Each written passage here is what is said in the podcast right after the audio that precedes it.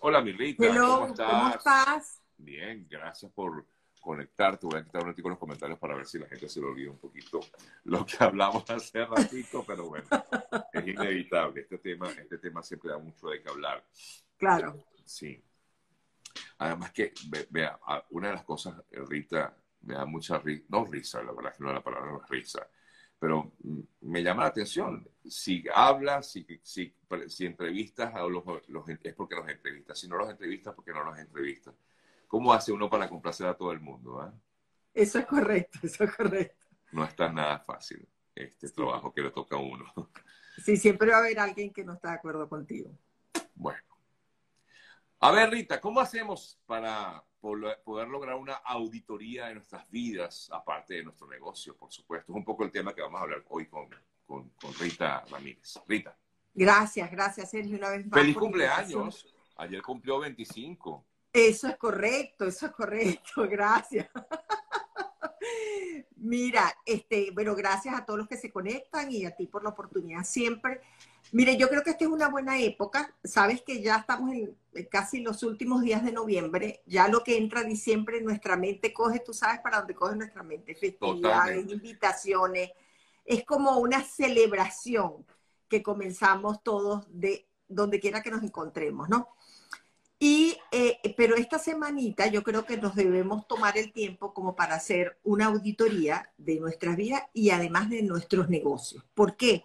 Porque al inicio del año, esto es así cíclico, comenzamos anotando y haciéndonos promesas a nosotros mismos, a todo el mundo, a la familia, y esto es lo que voy a hacer, voy a cambiar esto, y luego inevitablemente la vida cae en la rutina de todos los días, ¿sabes? De que yo me levanto, hago esto, tengo que ir a mi trabajo, y, y pierdes ese, ese motor del inicio del año con todas las cosas que quieres comprometerte a hacer. Pero entonces, para ser sinceros con nosotros mismos, este es un buen momento para hacer una auditoría. Y básicamente debemos comenzar por hacernos preguntas honestas en, en, varias, en varias áreas, como es la salud, el cuidado personal, el crecimiento profesional, las finanzas, la familia, mis relaciones, mi crecimiento personal, y cuánto tiempo libre tengo para recargarlo. Son ocho preguntas y si le damos una puntuación de 1 al 10, 10 siendo lo máximo, si eres sincero y te sientas y dices cómo está mi salud, cómo están mis finanzas, cómo está mi carrera profesional o negocio, cómo está mi crecimiento, y tú mismo te pones la nota y estás en 5, 5.5, 8, ¿cuál es el promedio? Entonces tienes que hacer un plan de acción para ver cómo corriges esas cosas. Y esa auditoría tiene que ser 100% honesto, porque no hay más nadie que tú en ese proceso de auditoría. Okay. Y nadie te va a juzgar. Eres tú mismo el que tienes que identificar qué debes mejorar o qué no debes mejorar. Estamos en tiempos de cambio constante, es decir, un cambio, un terremoto, un temblorcito en nuestras vidas no está mal. No dejes que lo generen desde afuera hacia ti, genéralo tú hacia afuera para que puedas lograr las cosas.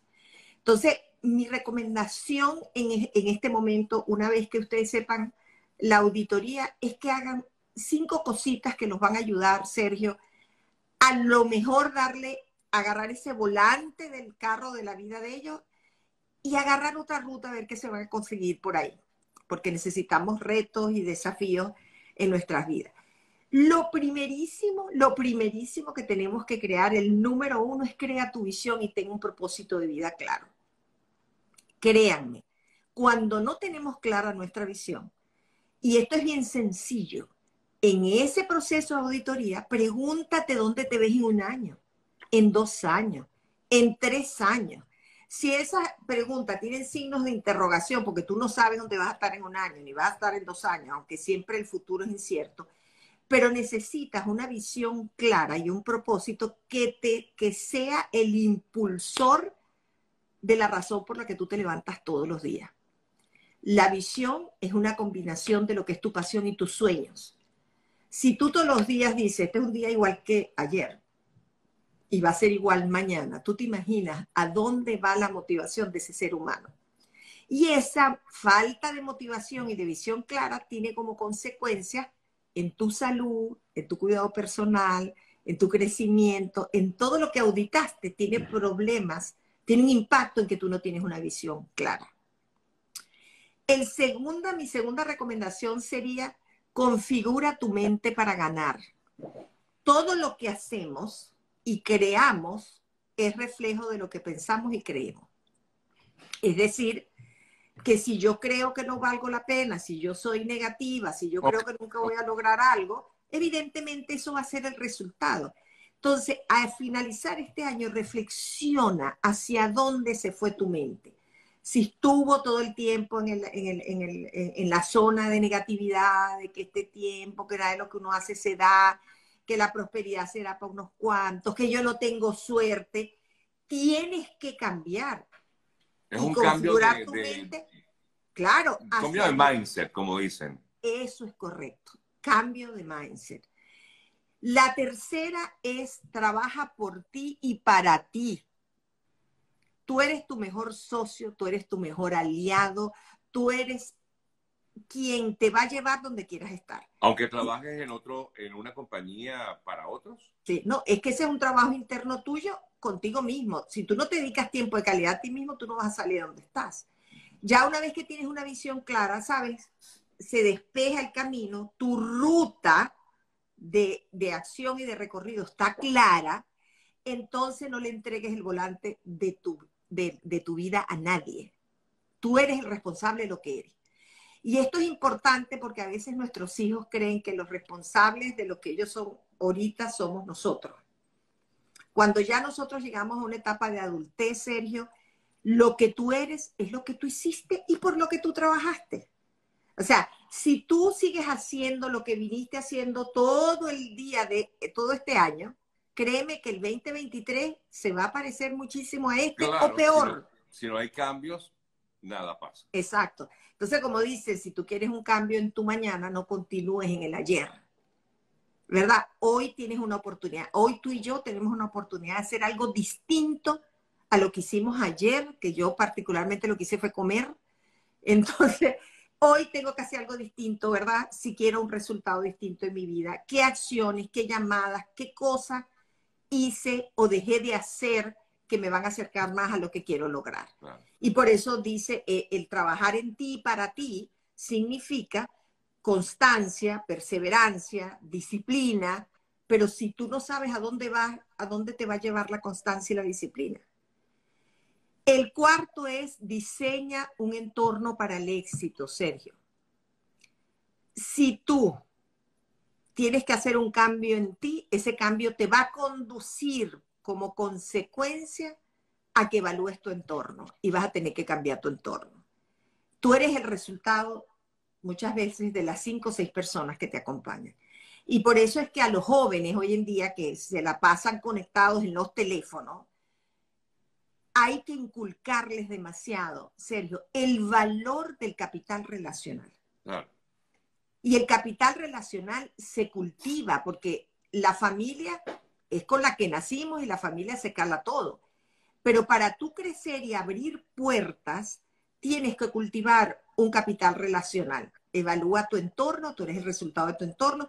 ¿Y cómo se cultiva el capital relacional? Dedicándole tiempo, intercambiando, haciendo detalles. Tú sabes, esto no puedes parar. Pero cuando tú estás, tu única interacción es a través de un teléfono, que es lo que le pasa a los jóvenes hoy en día, bueno, eso está chévere, pero ahí no se crea el lazo que tienes que crear cuando compartes. Por eso es que es importante que tú te registres y te afilies a club este, de lectura, que tú hagas este, algún hobby, algún voluntariado, todo eso va ampliando y tú de ese capital relacional seleccionas las personas con que tú te nutres y te generan valor. Valor emocional, valor espiritual, valor de negocios, evidentemente. Y, si es una persona, eh, no sé, me vino a la mente esto, si es una persona muy sola, que no tiene mucho con quién relacionarse, Rita. Tiene que, por eso te digo. Buscar, procurarlo Tú puedes entrar, por ejemplo, y averiguar, mira, ¿sabes qué? Goodwill, por ejemplo, aquí en Estados Unidos, tiene un grupo de voluntariado, que es una cosa maravillosa. Hay aires de médicos, ingenieros, este, eh, high school, estudiantes de bachillerato. Entra tímidamente y dice, ¿saben qué? Yo tengo seis horas a la semana, quiero dedicarles. Tú no sabes lo que va a pasar ahí cuando tú empiezas a interactuar, cuando tú ves una realidad que desconoces. Ve, aquí hay el, club de los libros, el club de ajedrez, el, este hay todas las asociaciones. Pero ¿qué pasa? Un día te vas a sentar al lado de una persona que ni te puedes imaginar que descubriste allí y que termina siendo amigos. Eh, eh, yo, te voy a contar. Y que, te puede, y que te pueden nutrir sin que tú sepas. O sea, tú realmente nunca te imaginas qué pasa, que o, pueda ocurrir. Eso es correcto. Y, y mira, es gente, yo, yo, he tenido casos de gente que ha entrado en, en procesos, en, en, asociaciones para hacer voluntariado y han conectado con personas que hasta les han becado sus estudios. Ya, imagínate. Entonces, eh, tú, pero no pares, porque a lo que tú pares y no te interactúas, es como si te durmieras. Ya.